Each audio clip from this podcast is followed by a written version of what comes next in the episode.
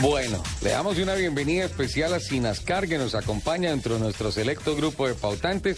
Doña Lupi, esta cifra que le dice, 225 mil kilómetros.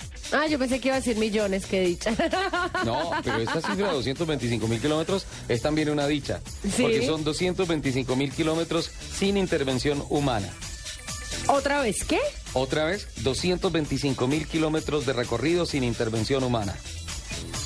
225 mil kilómetros de recorrido Y esa es la noticia que le traigo con Sinascar. sin intervención humana. sin intervención humana.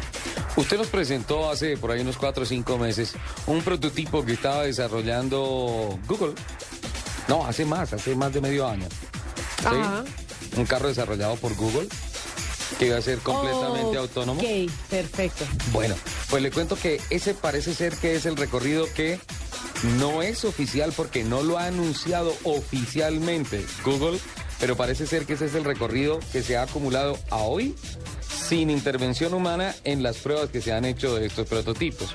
Eh, Google anunció que trabaja en la tecnología que permite lograr el manejo de automóviles sin la participación de seres humanos. La tecnología está basada en cámaras de video, en sensores de radar, en rayos láser para medir distancias y hacer un análisis del tráfico alrededor del vehículo, además ensamblando el recorrido de cada vehículo dentro de los mapas detallados, usando el escaneo de Google Maps para saber exactamente por dónde ir y además el estatus del tráfico para ver cómo se evitan los trancones.